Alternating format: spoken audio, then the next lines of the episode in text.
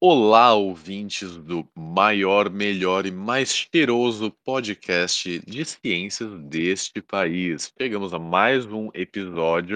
Sejam muito bem-vindos. E aqui quem me acompanha desta vez é nosso querido Igor Castelar. Boa noite, Castelar. Olá, boa noite, Gabriel. Boa noite, tudo bom? Boa noite a todos os ouvintes. É muita honra, muito prazer estar aqui com vocês em mais um episódio. E, enfim, espero que vocês se divirtam, aprendam bastante e, enfim, apreciem esse maravilhoso podcast. Demorou para chegar aqui? Tava muito trânsito?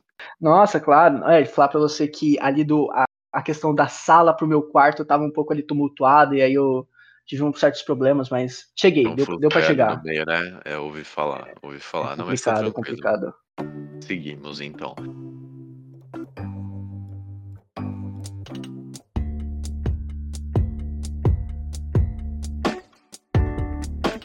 E o que, que vamos ter no programa de hoje, então? Bom, hoje a gente vai falar o seguinte. Na pandemia, nós tivemos a sensação de desbravar o mundo através das telas, seja em videochamadas, em aulas, em reuniões online, fotos, vídeos e até mesmo presentes virtuais. A nossa relação com a tecnologia se tornou mais próxima e crítica, e hoje a gente traz para vocês como a ciência da computação pode ajudar na compreensão da química e de como a matéria se transforma. Nas palavras de Alan Turing, considerando um dos pais da computação, nós só podemos ver um pouco do futuro, mas o suficiente para perceber que há muito mais a fazer. E para desbravar esta área, receberemos o professor pesquisador da Universidade de São Paulo, Atahualpa Carmo Braga. Ele vai falar para a gente um pouco como que a computação aplicada pode ser muito útil para desvendar como que as moléculas interagem para formar o mundo que a gente conhece. Senhoras e senhores, eu sou Gabriel Santiago. E eu, Igor Castelar, e começa agora o Nox Podcast.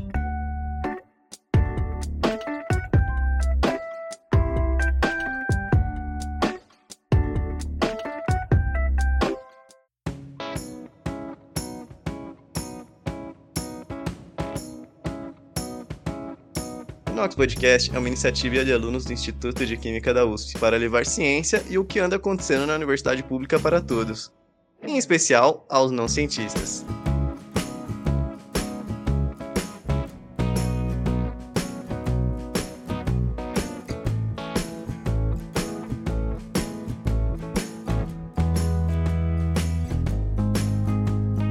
E hoje o papo é com ele, que além de um grande professor e pesquisador no nosso Instituto de Química, que ano após ano tenta fazer a gente entender um pouco mais de fisicoquímica, não que seja fácil, mas enfim, aquele que, como dizem as boas línguas, é um zagueiro de respeito, um bom dançarino e, além disso, parece um pai show de bola.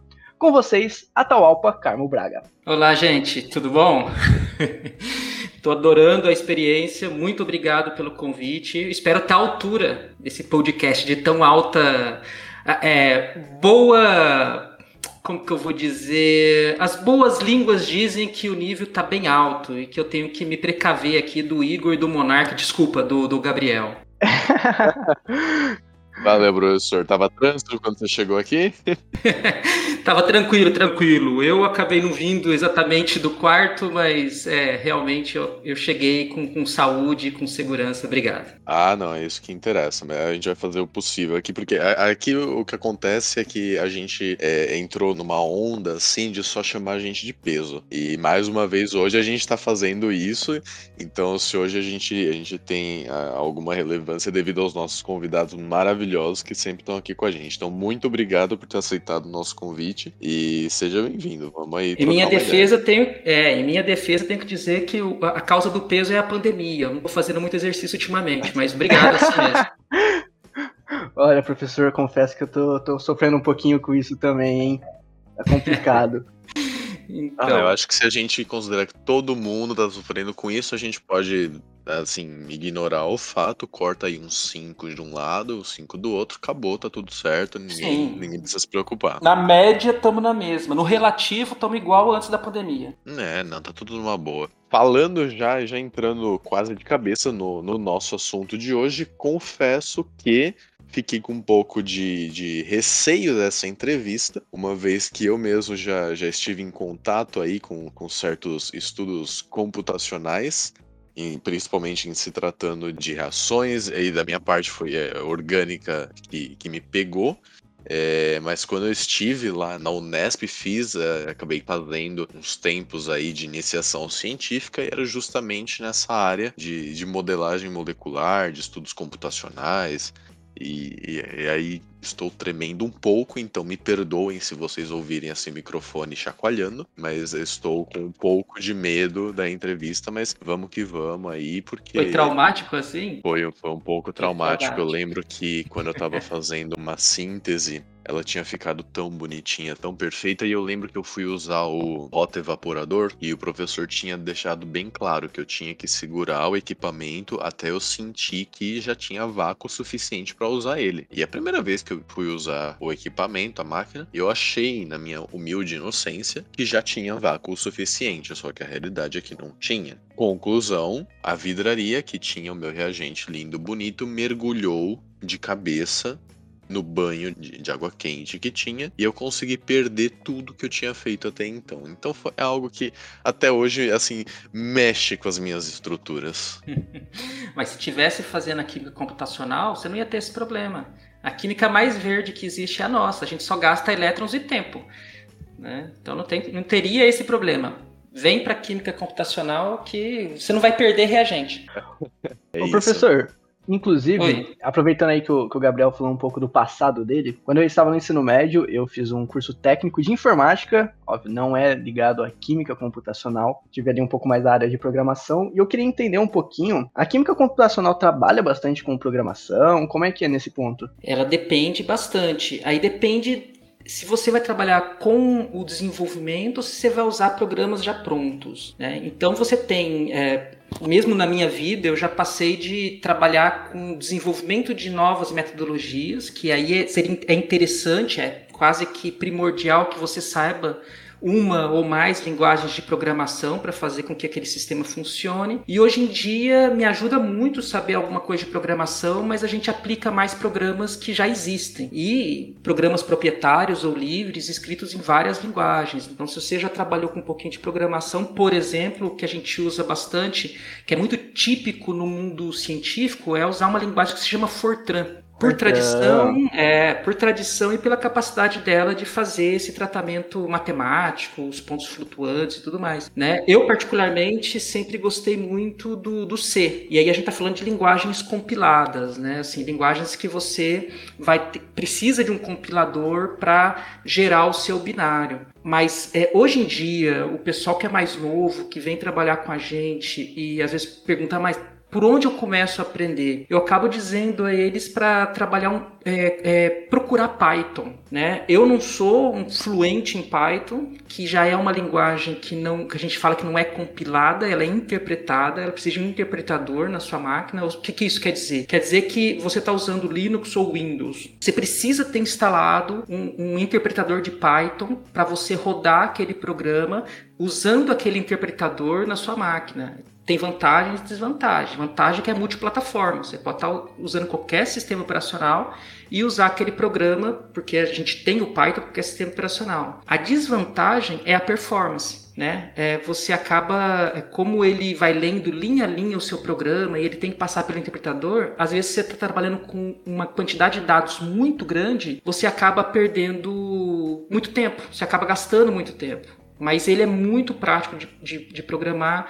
Ele tem várias. É, a interface gráfica é bem amigável. Então, para quem está ouvindo e está pensando que linguagem eu posso começar a aprender, não só para química computacional, para vida mesmo, para tratamento de dados, aprende Python. Depois você evolui e vai para o C. O legal também é que o Python e o C eles são bem parecidos, né, professor? Eu acho que você vê um pouquinho antes, certo? Inclusive, eu Sim. particularmente conheci como que o C é tipo uma linguagem mãe para algumas outras linguagens. Java, o próprio C Sharp, alguma coisa assim. Então, eu acho que também quem veio lá de trás não vai ter tanta dificuldade de, de aprender o Python, né? De, de estudar o Python. Tem toda razão. É, o C, ele é uma linguagem... É realmente uma, uma, linguagem padrão, vamos dizer assim, uma linguagem muito limpa, elegante na hora de você ir lendo. E aí você tem, eu, por exemplo, de script, eu não sou. Eu, na minha época a gente não tinha Python, o que eu usava muito era Perl, ou Perl, né, em, em, aportuguesando assim.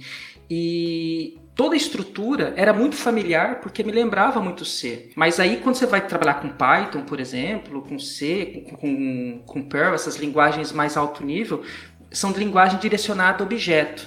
E o C, aí tem o C++ que é direcionado a objeto, mas o C tradicional ele não é. Né? Então aí já começa a entrar um pouquinho na linguagem, uma, uma, coisa um pouquinho mais técnica, né? Mas você tem toda a razão. Se você sabe C, você vê outra linguagem, você só adapta a sua cabeça e você vê que você não precisa tomar tantos cuidados, por exemplo, com sintaxe. Você pode ser um pouquinho mais é, desleixado nesse, nesse aspecto. Ele não é tão rígido as linguagens interpretadas. Além disso, elas são muito populares hoje em dia. Você entra num fórum e você vai lá. Ah, eu quero fazer uma diagonalização de matriz. Tem 15 tipos de diagonalização com interfaces gráficas já prontas para você. Então eu acho que para popularizar a, a programação é, é ótimo. Né? Você, você sai programando em Python em pouco tempo você tendo ou não computação anterior. Né? Então é, é bem interessante. E eu falei, falei, mas não respondi exatamente a sua pergunta. É muito importante a gente ter computação na química computacional, tanto para usar esses programas, é, construir esses programas que existem aí a, desde a década de 60, 70, como também para fazer o tratamento de dados. Muitas vezes as saídas dos dados que a gente obtém, elas são centenas, milhares de linhas de, de, de, de, output, né, de saída, que você tem que tratar isso. Um, programa ele vai pegar exatamente o que você precisa e, se você sabe programar, fazer as tabelas, fazer as figuras, fazer os gráficos. Então você às vezes perde uma, duas semanas fazendo um, um, script, um programa, e você ganha semanas, meses de tempo sem ter que ficar olhando para aquilo linha a linha. Olha só que bacana, hein, professor? Aí, ó, o pessoal que tá ouvindo, quem se interessa por química e por programação, e tava na dúvida de qual faculdade escolher, eu acho que os seus problemas acabaram. Acho que é... temos um bom direcionamento. Essa foi um pouco a história da minha vida, assim. Eu gostava bastante de química e chegou um momento que eu vi que eu podia juntar com computação. Unindo o útil com o agradável, é isso. Sim, ou unindo o, o, o agradável ao agradável. É, exato, exato. Com certeza. É, professor, mas até você chegar onde você está agora, já acho que foi um caminho bem longo, né? Porque você veio da Unicamp, né? Na Universidade de Campinas, depois de ter feito pesquisa na, na Catalunha, na Espanha, né? Por que, que a Universidade de São Paulo, já que a sua carreira começou e, e foi boa parte na, na Unicamp, o que te fez mudar os áreas? Bom, eu realmente Comecei lá com meus 17, 18 anos na Unicamp, que mudou minha vida. Sou muito, muito grato. Né? O primeiro da família a entrar numa universidade pública e, assim, realmente foi, academicamente falando, o mais importante que aconteceu na minha vida foi passar no vestibular na, na, Unicamp. Na verdade, eu fiz para a USP, fiz também para a Unesp, para a UFO, que é minha família é de Minas, né, Universidade Federal de Uberlândia. Tive o prazer de passar em todas, mas o meu sonho era ir para a Unicamp por várias razões. Por ser o primeiro também da região a passar lá. E toda a minha vida acadêmica, graduação, mestrado, grande parte do doutorado foi feito na Unicamp. Durante o, o doutorado, eu tive a oportunidade de fazer um sanduíche, né? Para quem está começando a pensar nisso, sanduíche o que, que é? Eu saio da minha universidade, eu estou fazendo doutorado e vou passar um tempo em outro grupo, geralmente no exterior, para ganhar experiência na sua área e também conhecer outros grupos, ter experiência com, outras formas de pensamento. E aí eu fui para Catalunha, né? É, eu sei que Catalunha está no Estado espanhol, mas se você não quiser ganhar muitos inimigos de catalães, a gente fala que tá na Catalunha. Catalunha né? é, é, é, suficiente. Tivemos alguns, é suficiente. alguns conflitos recentes aí que mostram bem isso. Exato. Então eles têm língua própria, têm uma cultura maravilhosa, né? E você consegue se, se mover por ali falando espanhol sem problema nenhum, mas se você pelo menos entende o catalão, você abre muitas portas, sabe? O pessoal é bem afeito, eles tentam te ajudar muito com o catalão, eles têm muito orgulho da, da cultura deles de maneira geral. Então eu fiquei lá quase seis anos, cinco anos e oito meses e, e dez meses. Então e, e tive muito integrado na, na, cultura catalã. Então eu tenho um prazer enorme. Toda oportunidade que eu tenho eu falo, gente, vocês têm oportunidade, vá à Catalunha, conheça Barcelona, conheça Tarragona, um dos melhores lugares que, que, que existe para você conhecer. E quando eu fui para lá foi porque na minha área, que depois a gente pode até conversar com um pouco mais de detalhes, mas que um dos, dos pesquisadores mais importantes da área, o professor Filio Macedo estava trabalhando na, em Barcelona, né, na, na, Universidade Autônoma de Barcelona, na UAB, E aí eu pedi para ele para eu passar algum tempo lá. Né? E isso mudou, realmente mudou a, o caminho da minha pesquisa depois que eu tive esse contato. Né? Então acabou é, é, saindo tudo bem, eu voltei para a Unicamp para defender a tese, defendi e depois eu fui para lá novamente. Então eu fiquei alguns meses e, de, e, ele me convidou, ele falou que tinha uma, uma é, possibilidade de a gente continuar trabalhando junto, porque ele ia se mudar de Barcelona para Tarragona. Tarragona, que se escreve com dois R's, né? a gente lê em português seria Tarragona, né? se vocês forem procurar, mas eles falam Tarragona. E em Tarragona, 100 quilômetros ao sul de Barcelona, umas praias da Costa Dourada maravilhosas, assim, ruínas é, é, é romanas, já foi capital do Império Romano, antiga Taraco, o, o imperador Augusto morou lá. Né? É, é, muito legal. Eu, eu passava por, por, por, por uma muralha de dois mil anos todos os dias. A casa o apartamento que eu morava, a primeira construção dele é mais velha que o Brasil. É, é outro estado. Caramba, olha a história. Nossa, que história é, é bem né? massa. A, a, rua que eu morava chama, chama, chama ainda, né? Calle Cavalheiros, ou seja, Rua dos Cavaleiros, porque era ali onde morava, agora já não mais, né? Porque a gente mudou, mas é ali onde era, morava os nobres da cidade. É, a parte antiga. Então foi uma experiência muito boa por vários motivos. E aí depois eu voltei, pra, eu concordei com ele, era uma oportunidade muito boa. Como a gente estava num período um pouco parecido com o que a gente está agora, que tinham poucos empregos para quem queria ficar no mundo acadêmico, sabe? Não tinha, não tava, não tava com tanto incentivo para novas universidades, para novas, novas posições para gente, né? Que que está no mundo acadêmico, que quer ficar no mundo acadêmico. Então, para mim foi uma oportunidade muito boa. Eu fui para ficar um ano, que era o meu contrato, mas acabaram aparecendo outros contratos, o trabalho acabou caindo, saindo muito bem e eu fiquei quase seis. E para mim, para minha família, foi uma experiência muito boa. Quando chegou ali por volta de 2010, mais ou menos, minha, minha filha já estava fazendo de 10 para 11 anos. E aí eu tinha que pensar muito o que, que eu ia fazer da vida. Na verdade, foi um, foi um pouco questão familiar, entre outras coisas. Meus pais já estavam com uma certa idade, minha, minha filha já estava aí entrando na adolescência, ficar difícil tirar ela do ginásio, que seria lá, né, do, do ensino médio.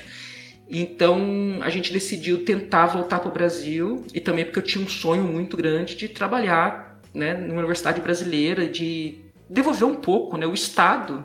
Né, ele me sustenta academicamente falando desde meus 17. Né, meus pais não tinham condições de me sustentar, então tive bolsas do SAI, que é o Serviço de Assistência ao Estudante né, da Assistência Social lá da Unicamp, tive bolsa CNPq, tive bolsa FAPESP, só viajei com, com auxílio do Estado.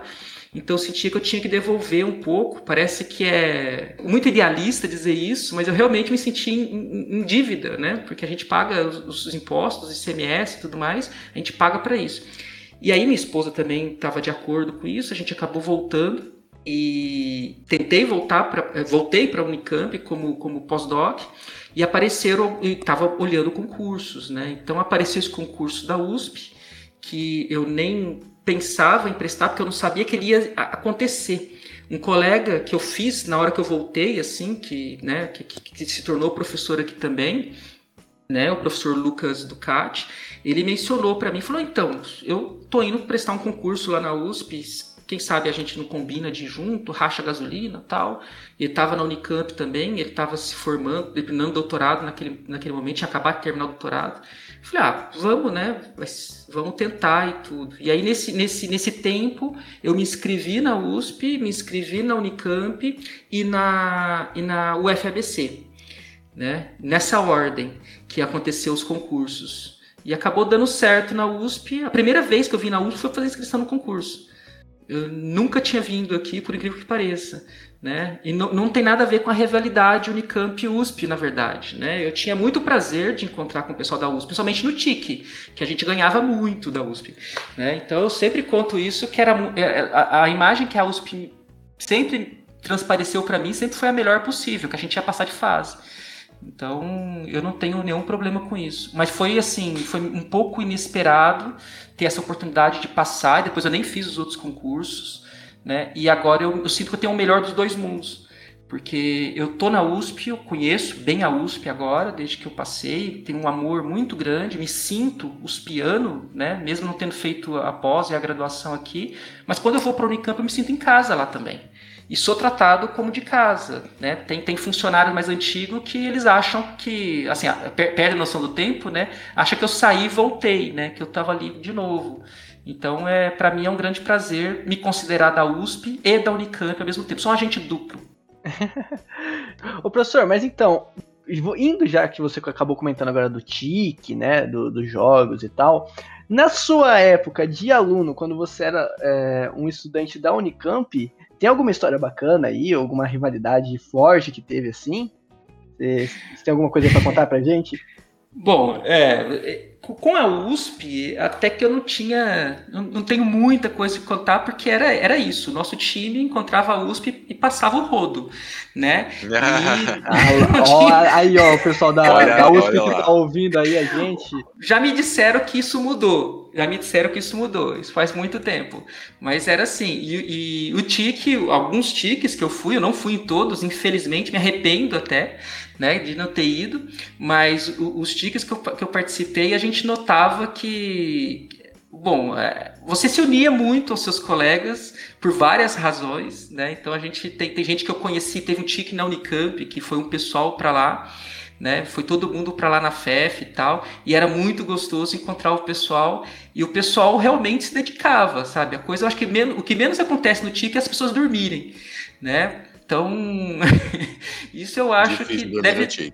Não, é, todo então... mundo tá então. focado em ganhar, entendeu? Não, é, não tem essa é... de descansar, não. Você tá focado em ganhar, você não tem tempo pra dormir, acorda, ou então vai beber. É, na minha época, às vezes, o, o, o, esportivo ficava até em segundo plano, sabe? Tinha, tinha, tinha, muita, tinha muitos, muitas atividades entre os jogos que acabavam atraindo mais atenção das pessoas do que os próprios jogos. Mas é, mas é melhor não entrar em muitos detalhes. Mas era, era bem interessante. Mas não tem uma história engraçada assim tal para contar. Eu, o pessoal da Unicamp vai lembrar, não era exatamente do TIC, mas de quando, como que a Unicamp se unia quando a medicina ia jogar, já nos jogos de lá. Era impressionante, né? Então, e, e depois me disseram que na USP também era um pouco assim. Mas entre o TIC a gente se dava super bem, sabe? Era, é uma época muito gostosa. Eu digo para os alunos que ENEC, TIC, se tem oportunidade de ir, não vai te prejudicar na sua carreira de maneira alguma. Não tem TIC toda semana, né? Então vai, aproveita e mesmo se não for jogar, vai. É, já, já, é mais, quase mais gostoso ir do que só jogar, sabe? Então que aproveitem bem a vida. Ah, é aquilo, né, professor? A rivalidade tem que ficar nos jogos. Fora dele, todo mundo se respeitar, ser amigo, conversar, enfim. Com certeza. Mas sempre, sempre foi assim, sabe? Tinha muita rivalidade, muita tiração de sarro e tudo mais. Mas quando acabava o jogo, o pessoal se unia ali, ia, ia tirar sarro um do outro, ia rir. E eu, eu nunca vi, nos que eu fui, eu nunca vi, sabe, um ambiente ruim. É, é um ambiente muito gostoso. Ah, que bacana então, professor. Mas ó, eu fiquei com outra curiosidade ainda, professor. É, voltando um pouquinho do que você estava falando, lá do, dos seus tempos na Catalunha, é, eu não sei se eu vou pronunciar certo, mas a gente viu que você curtiu a cultura dos Castellers. E... A dos Castellers. Castellers, aí, ó. Castellers. Dei uma, uma, sei lá, uma inglesada, é, uma gringada legal agora. Gringo, não, mas dá pra entender. diferente a pronúncia, mas beleza. É isso, eu confesso que eu não, não sabia a pronúncia, fui na, como, como o Gabriel disse, na gringada mesmo.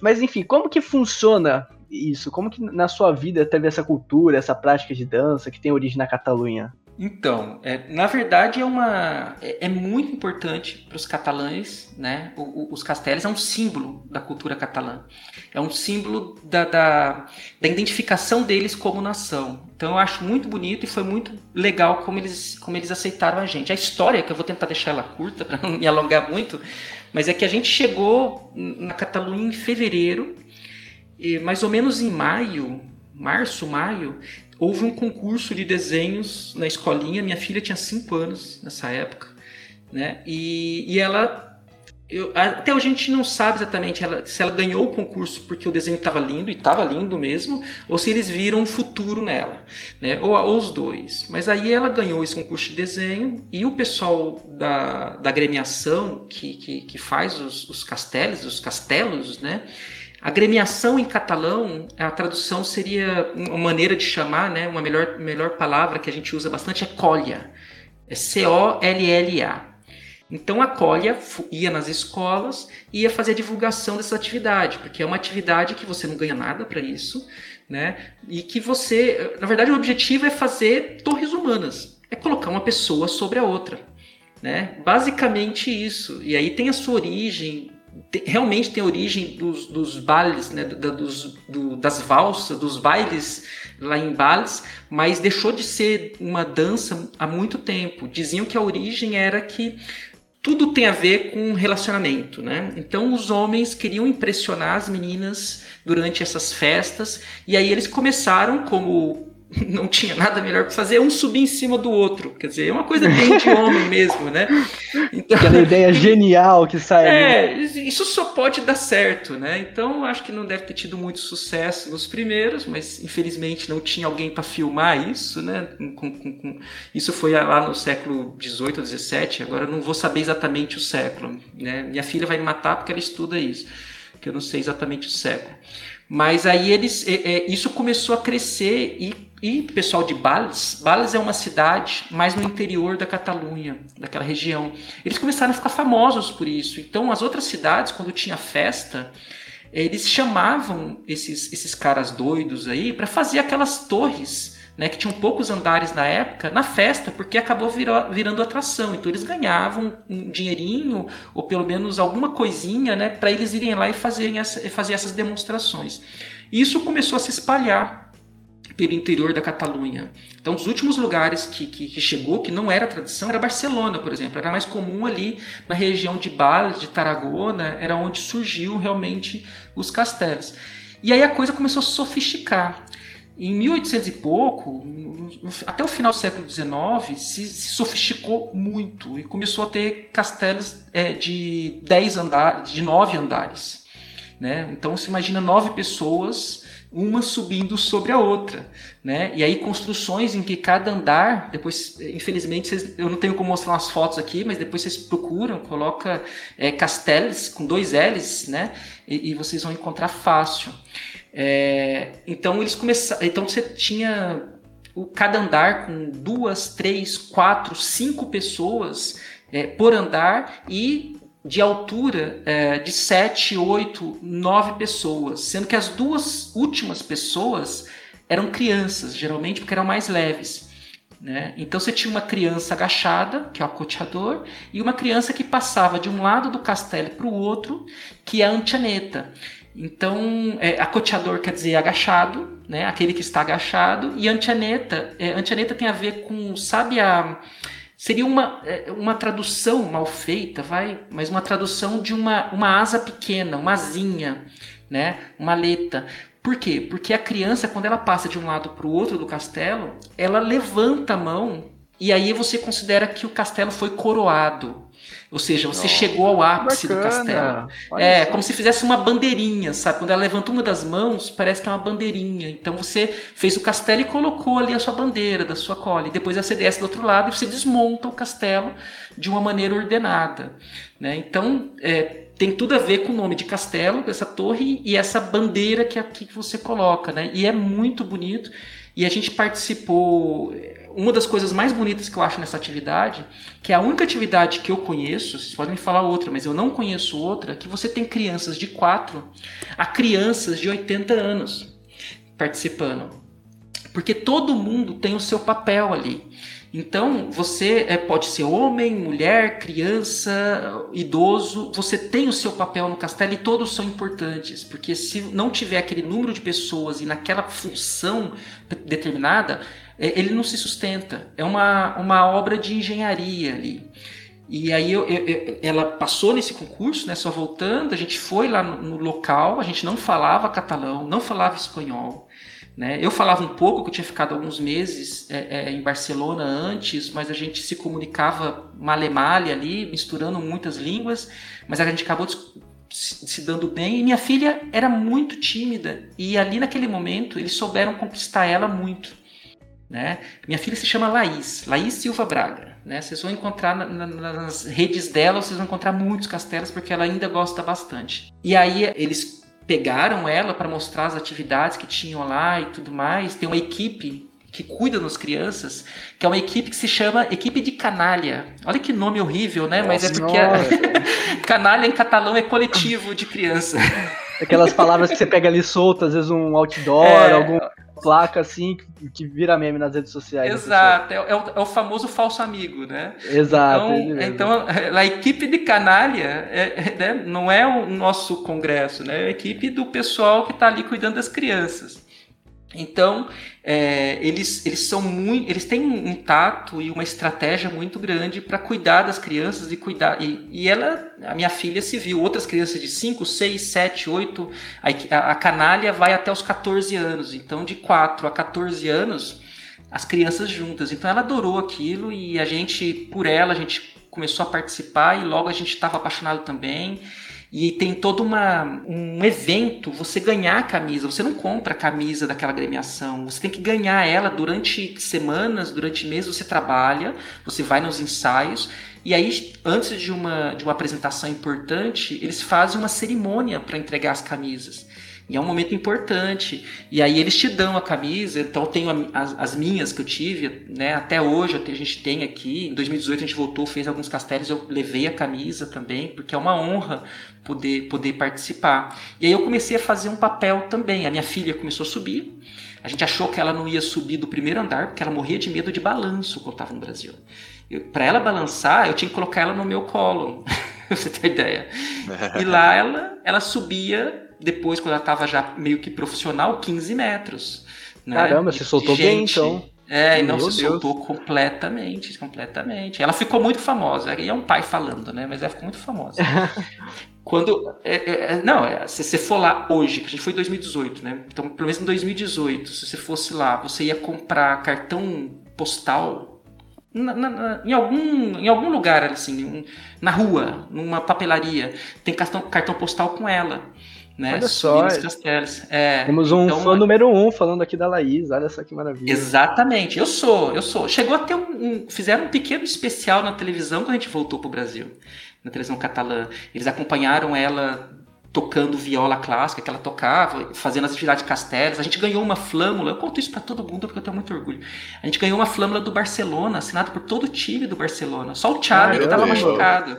É, e, e, o primeiro que escreveu ali, né, com carinho para Laís, né, em catalão, ambafect para Laís, foi o Messi. E ele começa assinando e acaba com Guardiola. Nossa, nem são ídolos do Barcelona. Né? Não, é pouca Cara, coisa. Cara, eu, eu, Uma pena, eu já tentei falsificar, trocar Laís por Ata, né? Pra fazer para mim, mas não deu certo. não deu muito bom. Não ficou legal, eu deixei o original. Mas assim, pra você ter uma ideia como que a coisa é, é interessante. Outro exemplo, né? vou parar de ser um pai, né? Mas outro exemplo, quando as transmissões dos castelos lá, elas são pela rádio também. Hoje em dia, pela internet, você pode ver ao vivo, tal, na televisão é, catalã, mas era muito pela rádio. E, e aí eles, claro, tem que transmitir aquilo pela rádio, eles têm que dar um nome para pessoa para pessoa, criar apelidos e tal.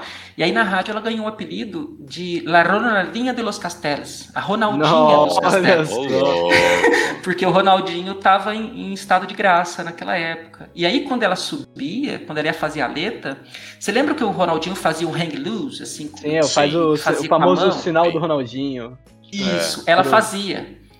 É, então imagina que, claro, alguém ensinou para ela, não foi a gente, alguém da canalha lá ensinou para ela e ela ficou muito famosa com isso. Então ela subia, em vez de ter a mão espalmada, que é o clássico, ela fazia o sinal do Ronaldinho ali, o hang loose. E o pessoal ficava louco com ela, dava, ela dava autógrafo, sabe, pediu para tirar foto com ela, era demais. Mas enfim, parei. Papai, muito, muito coruja. muito coruja esse paizão. É. E eu fazia uma. Só para terminar, porque eu gosto muito dessa atividade, eu fazia uma função de baixo que é o baixo. Eu ficava embaixo de uma coluna e sustentava. Eles diziam que a gente fazia um sanduíche de catalães, porque tinha um brasileiro no primeiro, no primeiro andar e outra brasileira no último, e no meio um monte de catalão. Né? Olha então, só. foi muito bom. Pra vocês verem, acho que dá para ter uma ideia do tanto que eu gostava disso, que para mim virou viraram minha família. Até hoje eu considero. Toda vez que eu vou para lá, eu me emociono quando eu vou visitar eles. Ah, percebemos. Percebemos. E eu fiquei super interessado, vou, vou pesquisar mais depois da, aqui do nosso episódio. Inclusive, professor, eu queria comentar um negócio. Eu me toquei depois que a gente tava no meio aqui do, do bate-papo. Eu dei aquela gringada com Castlers, não sei do jeito que eu falei. e aí eu acabei de lembrar que o meu nome é Igor Castelar, só muda o finalzinho com dois tava, L's igual. Eu tava esperando a hora, você não igual, fez nenhuma e, piada sobre e isso. E aí eu falei, putz, olha só a, a furada de bola que eu dei. A sua gringada tem tudo a ver, porque assim, a, a, a atividade são os casteles. Mas a pessoa que faz é um casteler. Oh. Né? Então seria só substituir o seu A pelo E e você tem casteler. Você já vai, já vai encontrar. Casteleiro de la Jova é um casteleiro, um cara que faz casteles, da agremiação Jova, que é a agremiação que eu participava. Olha, vai que seu sobrenome é uma corruptela, na verdade, e a, e a sua família vem da, de uma geração antiquíssima Olha, de, de eu, vou, é eu vou pesquisar, viu? Porque agora eu fiquei intrigado. tá vendo? Nossa, e o pior é que escreve igualzinho, dois L's, tudo certinho, assim. Isso, só muda exatamente. Exato. Professor, é, mudando de alho para Bulgária, a gente viu que você trabalha com físico-química computacional, né? Então, tirando a parte que físico-química aterroriza todo estudante de química, é, batata, você vai sofrer em físico-química. É, o que, que muda para ser físico-química computacional? Qual que é exatamente a, a pegada do, do seu trabalho? É, bom, eu acho que uh, realmente assusta um pouco, né? a físico-química, principalmente a parte da físico, né? Porque, infelizmente, na minha opinião, e não é a USP, é na Unicamp, é na Unesp, a gente, o aluno de química ele tem problemas com matemática e física. E aí, às vezes, tem a ver com a formação, a pré-formação dele, antes de entrar na universidade, tem a ver também, muitas vezes, com a interação com o professor com, com, uma outra forma de pensar que muitas vezes os alunos não estão acostumados e muitas vezes os professores tratam disciplinas que não é a disciplina dele, não está dando aula para matemática, tá dando aula para os químicos, às vezes não é todo profissional que consegue mudar o foco, que eu estou trabalhando com químicos, né, e fazer uma coisa um pouco mais direcionada. Então, acho que o, na, o horror que a gente tem de fisicoquímica vem da matemática. Mas a fisicoquímica está em tudo, né? Em, em, todas as áreas que a gente possa imaginar. Se você for um químico orgânico, você tem que saber fisicoquímica para você ser um bom profissional. Mas o que, que tem a, a, mais no computacional? No computacional, o que tem a mais, é, que também você não precisaria pegar da fisicoquímica, você poderia pegar da orgânica, da orgânica computacional, né? da, da, da inorgânica computacional, é que a gente usa conceitos é, da física é, mais atrelados à física, né, como a, a, física newtoniana ou a física quântica, né, a mecânica quântica, a gente usa isso para construir uma sistemática um, um algoritmo é, é, no, no programa, ou seja, a gente coloca uma, uma série de regras, de contas dentro desse, desse programa, que faz com que a gente possa fazer uma ponte entre o fenômeno quântico e trazer ele para a química. Então, o que, que tem de diferente é que a gente usa toda aquela monte de equações que a gente tem na física, principalmente no meu caso, na mecânica quântica, e usa programas que sistematiza isso para tratar com orbitais atômicos, combinar eles e obter os orbitais moleculares e com isso descobrir qual é a melhor estrutura né, do ponto de vista geométrico. Então, você tem lá uma molécula de água, saber exatamente qual é a distância entre o oxigênio e o hidrogênio, qual é o ângulo entre eles, de uma maneira quântica, ou seja, usando os princípios quânticos, usando esses orbitais atômicos que foram construídos a partir de funções matemáticas e combinando eles para obter os orbitais moleculares. Então, o que a gente faz no laboratório não é nada mais do que um experimento também, porque a gente não acerta sempre. Você pode montar uma molécula, a água a gente sabe como é que é, mas um complexo organometálico pode ser bem complexo. E a gente pode montar de um jeito e a gente coloca no programa, usa é, é, esse programa específico para obter a estrutura e a energia e ter uma coisa completamente diferente. E aí muitas vezes o aluno fala, pô, deu errado. Não é que deu errado, deu o que tinha que dar, né? Mas o que você previa é diferente. Né? Então a gente trabalha bem próximo do experimental. No meu caso, eu aplico muito a química computacional para fazer o estudo de reações é, principalmente reações catalíticas, mas qualquer tipo de reação química, e a gente tem que estar tá conversando, lendo a parte experimental o tempo todo. A gente não é uma parte separada da química, a gente é super integrado. Né? E você pode, de qualquer área, inclusive eu tenho trabalhos inclusive com, com o pessoal da analítica, né? que antes era mais, eh, estavam mais distantes da química computacional. A gente colabora com todas as áreas da química e cada vez mais nas revistas de alto impacto, nas publicações mais importantes, você tem essa combinação experimental e, e, o teórico. A gente deixou de ser uma curiosidade, como era na década de 80 e 90, e passou a entrar na rotina química. Então, mesmo se você não fosse tornar um químico computacional, você saber químico computacional é você ser um químico do nosso século. Se você não sabe quântica, não sabe computacional, você é um químico do século XIX. E aí você aceita isso, né, e leva a sua vida. Mas é importante você ter isso claro na sua cabeça. E essa, vou dizer rivalidade, né, mas essa, essa questão de químico do século XXI, químico do século XIX, é, qual é o impacto que a gente tem dessa situação é, na academia, na indústria, é realmente algo que é, é uma parte da química que se desenvolveu tanto que a gente não consegue é, mais ficar só com o que a gente tinha assim mais tradicional. Eu quero dizer, é, se você não está ali no pé dessa nova tecnologia, dessa nova forma de ser da química, você vai ficar para trás, é isso? Eu concordo completamente. Eu acho que você já ficou para trás. Né? Porque é, hoje em dia o que a gente está procurando sempre na química, né? A gente está procurando otimizar processos, diminuir gastos, né? E esses gastos é, eles estão relacionados tanto com gasto de dinheiro como também com gasto que tem a ver com a química verde.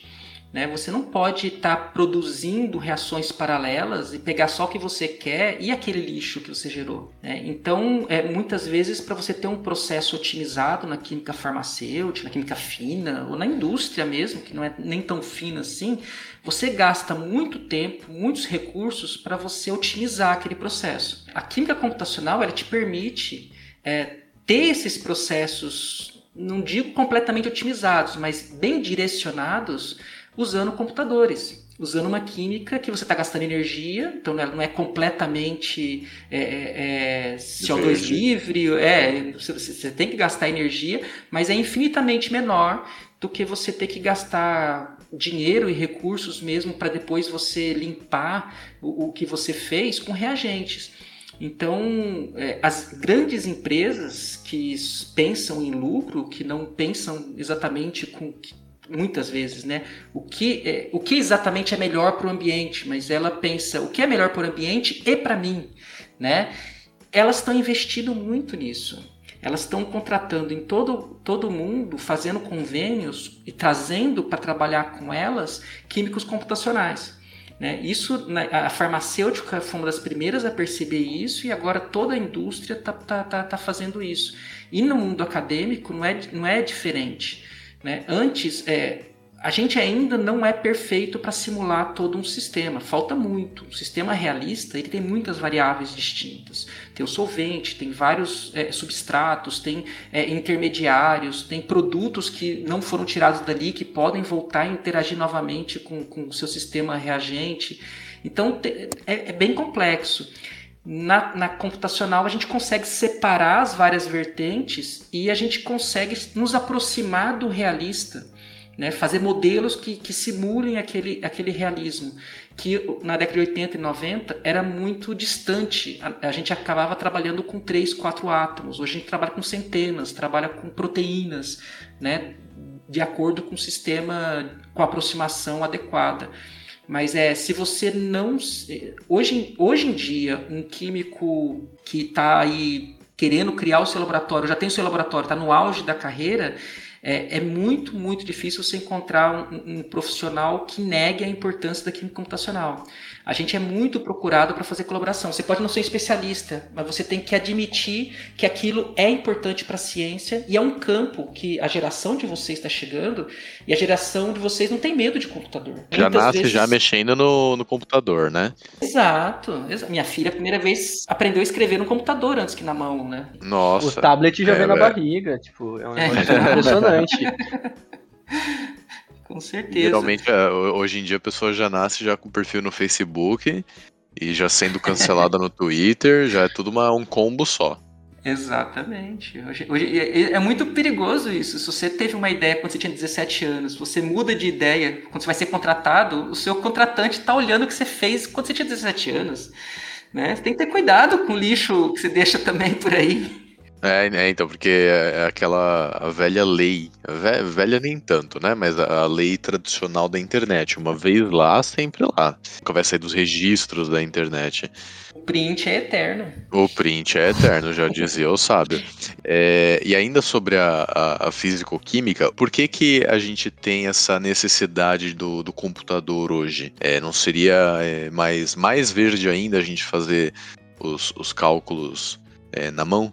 Ah, não dá, não dá, né? É complicado. É, infelizmente, é, por mais que, que, que, que, vocês sejam gênios da matemática, né, e da física e tudo, a, a gente tem, falando um pouquinho da quântica, você tem algumas integrais ali de dois elétrons que, que você usa métodos aproximados para fazer o cálculo delas e que não é, não é óbvio. E isso quando você está trabalhando com dois elétrons. Imagina que você está num sistema que tem centenas de elétrons. Então, para colocar todo mundo junto, você tem os, o, todo o algoritmo que foi gerado durante esses anos e tal, que dependem de matrizes imensas e dependem de, de, de várias integrais que, que vão acontecer. Não dá para fazer na mão.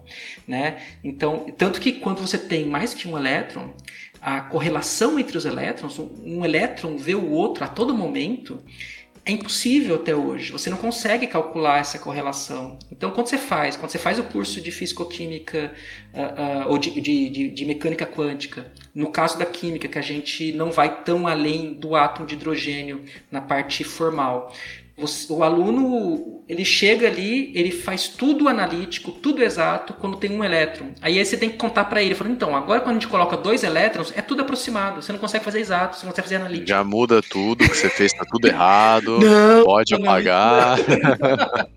a gente usa tudo aquilo. Mas aí você tem que introduzir métodos aproximados para poder fazer esses cálculos, né? Então, isso sem a computação é impossível. E a evolução da computação ela é muito grande em pouco tempo. Os cálculos que, que você fazia 15 anos atrás, hoje em dia, eles são um sistema modelo para gente. Né? Então, você passou de, de trabalhar com, com 10, 15 átomos com, com nível razoável, hoje em dia você faz com cento e poucos átomos com esse nível razoável. Né? Então, é, é, outra escala de grandeza e a gente depende muito da química computacional. Então, hoje surge cada vez mais surgem computadores. Na minha época, uh, eu, eu, tinha 14, eu montei o meu cluster, tenho muito orgulho de falar isso, né? A gente tinha algumas máquinas novas, umas máquinas velhas, que eu ia até no almoxarifado pegar é, peças antigas para montar máquinas, para fazer um cluster que a gente chama BioHolf, que, que a NASA começou com isso, que era um cluster computacional, ou seja, muitas máquinas funcionando juntas, mas que não era muito homogêneo. A gente tinha desde, vocês são muito novos, mas a gente tinha desde Pentium Pro, até Pentium 4, passando por Athlon da AMD, né, por Pentium 2 e tudo mais, tudo na mesma rede, trabalhando por um mesmo objetivo, vamos dizer assim. Né? Hoje em dia a gente tem, por exemplo, a máquina que, a gente, que eu tenho acesso hoje, que o nosso grupo faz as contas, ela eu, eu preciso de gente até mais especializada do que eu na computação para poder deixar ela do jeitinho que eu quero está num nível já que a gente é, é, é, é, a arquitetura desenvolveu tanto que não é mais um PC junto com outro PC, é outra coisa, né? É uma, uma computação de alto desempenho que a gente chama, que tem uma arquitetura, um hardware distinto. Né? Então, sem computação, a gente não consegue evoluir na ciência de uma maneira geral. Aquele químico, químico físico, matemático, é, de prancheta, de, de, de, de lousa. Não estou dizendo que ele está aposentado, tem. Eu conheço alguns, mas é, é, são poucos que ainda estão aí olhando para um problema e com uma caneta e um papel resolvendo ele. São verdadeiros gênios, assim, eu admiro muito. Tanto que eu não me apresento como químico teórico, que eu acho que eu não sou um químico teórico, eu sou um químico computacional aplicado. Eu aplico aquele conhecimento. Os químicos teóricos, físicos teóricos têm o meu profunda admiração, né? É, e eu acho que mesmo o físico teórico, o químico teórico mais é, é, é raiz, ele dá importância para a computação. Sem ela, a gente não consegue se desenvolver muito, infelizmente. Ou felizmente, né? Porque hoje em dia está bem desenvolvido. Hoje está bem desenvolvido, com certeza, professor. Mas agora eu fiquei com uma dúvida. É, esses cálculos, futuramente, estima-se que, por exemplo, inteligências artificiais realizem? Tipo, já estão sendo feitas com, com inteligências artificiais ou é o que ainda está em estudo? Olha, já se usa muito tá? Então já, já faz uns, uns, uns bons 15, 20 anos, é, não que surgiu, mas que já está bem desenvolvido. E tanto na química quanto na física, tem várias estratégias para usar a, a inteligência artificial para você prever resultados. Né? Algo que a gente usa muito na química hoje em dia, que está muito quente, é de aprendizado de máquina, né? machine learning. Então uhum. você tem muitos dados sobre uma certa classe de reações, por exemplo, e você consegue meio que prever tendências sem ter que fazer o cálculo. Né? Você ensina aquele sistema a funcionar para aquele tipo de sistema, e aí você coloca alguma coisa diferente, um, um reagente diferente, uma molécula diferente, e, você, e ele te dá o resultado que esperado para aquilo. Né? Então, isso está sendo muito usado na, na, ciência de maneira geral, e não só na ciência, eu acho que em tudo. Né? Big Data, hoje em dia, é uma área bastante quente, tanto que fora, quando você tem muitos recursos, no, em grandes grupos que tem por aí, você tem químicos trabalhando com matemáticos, com gente da, da, da ciência de computação fazendo esse desenvolvimento. Né? Então, é, é, o que você falou é uma realidade já. Tá? Está se usando bastante. Ah, bacana, professor. Nossa, eu confesso que eu, que eu não tinha tanto conhecimento disso, não. E aí, falando disso, surgiu algumas outras dúvidas na minha cabeça, professor. É, como que funciona hoje essa linha de análise de mecanismo de reação? o que, que precisa ter de conhecimento, como é que são feitas as análises, tipo, é algo que leva bastante tempo, como que é? Certo. É, bom, isso, isso é o que, que a gente faz mais no grupo, né? Que é estudar mecanismos de reação, geralmente catálises, né? Que a catálise você tem uma outra espécie, no nosso caso, é, é, é, metais de transição, complexos de metais de transição, que vão fazer com que a reação ocorra num mecanismo de menor energia. Então, como é que a gente faz isso? Bom, primeira coisa, quando a gente vai começar um processo, a gente é, é muito mais fácil quando você está trabalhando com químicos. Então, existe uma reação A mais B dando C mais D, né, independente de quem seja essa espécie. E acontece muita coisa entre você colocar os reagentes e você retirar os produtos. Entre essas várias etapas, né, pode ser uma etapa, pode ser, mas geralmente não é. Essas etapas elas vão sofrer os efeitos do meio, né? E esse meio a gente está falando o quê? Solvente, às vezes a pressão, a temperatura, é, o produto, os intermediários vão interagir entre eles. Em vez de você ter um reagente interagindo com outro reagente, você tem dois reagentes é, de um tipo interagindo com o outro. Então muita coisa pode acontecer. O que, que a gente faz? A gente na computação, como a gente pode estudar um problema de cada vez, tirar uma foto, vamos dizer assim, de cada vez, a gente escolhe um mecanismo, a gente propõe um mecanismo. Isso é um químico na folha de papel. Então eu vou pegar A, ele vai interagir não com B primeiro, mas ele vai interagir com o catalisador. Aí depois que ele interagir com o catalisador, vai formar um intermediário, aí vai vir um B. Aí o B vai interagir com o catalisador também, o catalisador vai fazer a mágica dele, que é diminuir, a, a, a, criar um mecanismo que a energia seja mais baixa, e aí vai juntar aqueles dois que não se misturavam antes, é como se fosse uma, uma alcoviteira, né? como se fosse um, um programa de namoro na TV, aquele catalisador ali. Ele vai pegar os dois, dar a mãozinha aqui e vai conseguir fazer com que eles se relacionem de uma maneira mais fácil. Então é um, facilita é um mediador, é um facilitador. E aí você vai ter aquele produto né? Isso tudo eu estou fazendo papel ainda. Né? Você vai ter aquele produto e o catalisador vai ser regenerado para começar o processo novamente. Então o catalisador ele entra Ele entra de um jeito, ele tem que sair daquele mesmo jeito. Né? É o cupido da, da reação. Ele, é ele pode ter interação, né? É, ele interage, mas ele não se modifica. Se ele se modifica no processo, você diz que ele está sendo envenenado. E aí ele vai perder a ação dele, porque ele vai entrar. Se ele entrar de um jeito e sair do outro, ele já não vai ter a mesma ação que ele tinha originalmente. Isso acaba acontecendo. Então, é, é, os, é, a gente mede se um catalisador é bom ou não, até pelo número de ciclos que ele consegue fazer. Tá? Então, é, é, ele, de um jeito ou de outro, ele vai acabar se perdendo. Mas se ele se perde, se ele se contamina mais distante possível, se ele faz o maior número possível de ciclos, é ótimo para a gente. Né? Então, é, eu fiz esse, eu fiz esse ciclo né, de reação na mão. Eu fiz uma proposta. Aí o que eu vou fazer? Bom, eu vou montar as moléculas que eu imaginei que vão reagir numa interface gráfica. Então é um programa que é um programa bem interativo. São vários programas, né? Que são bem interativos e que você vai pegar ali, ah, eu quero um átomo de, de oxigênio. Aí você coloca o átomo de oxigênio. Quantas ligações o átomo de oxigênio faz? Geralmente são duas. Então a gente vai colocar aqui um hidrogênio e outro hidrogênio de um lado do outro. Pronto, montei a água.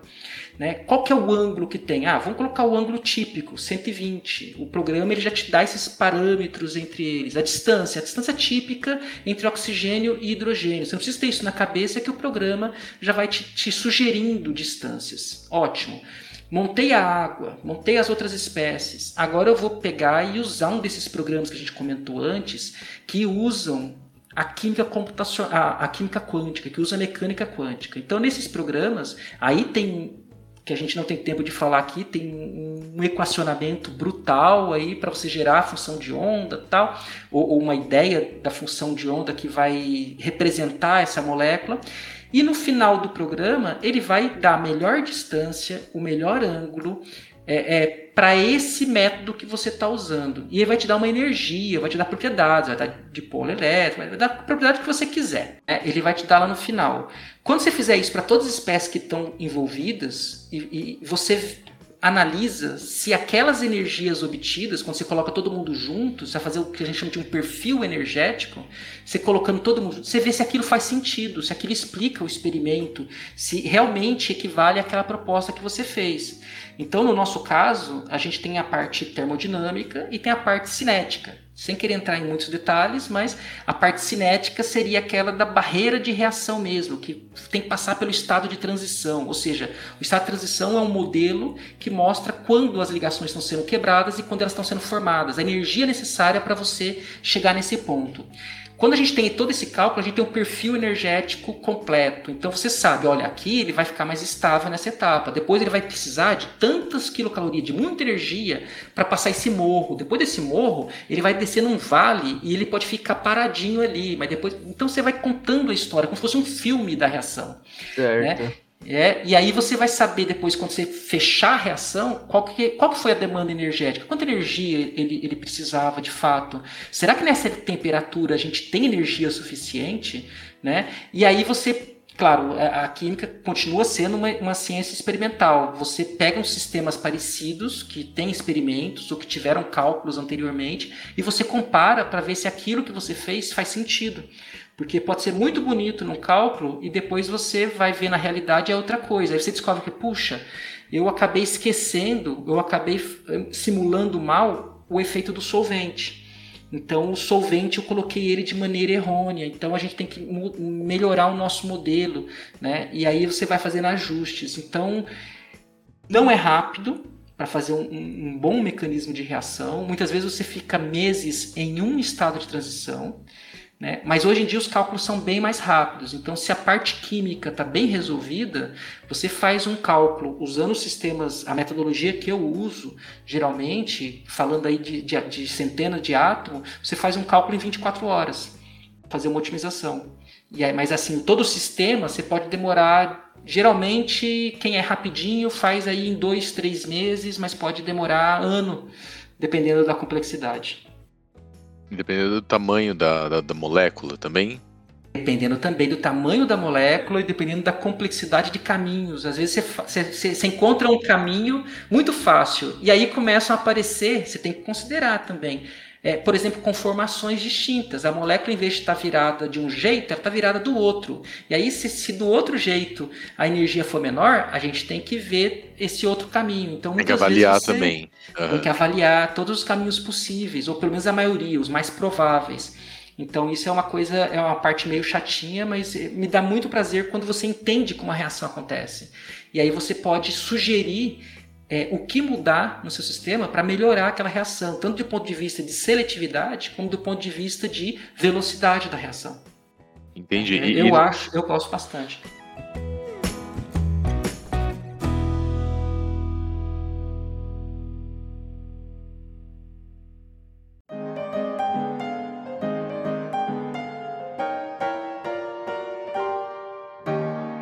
Isso aí, pessoal. Essa foi a primeira parte da entrevista com o professor Atahualpa Braga.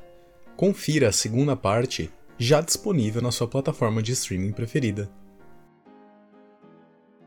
Equipe: Locução: Alexandre Dolivo, Gabriel Santiago e Laura Rezende. Redação: Ana Amaral, Andressa Levi, Mariana Teixeira, Igor Castelar e Nicolas Mariano. Edição: Pedro Sabanai, Kaique Grabauskas e Christian Hurtado.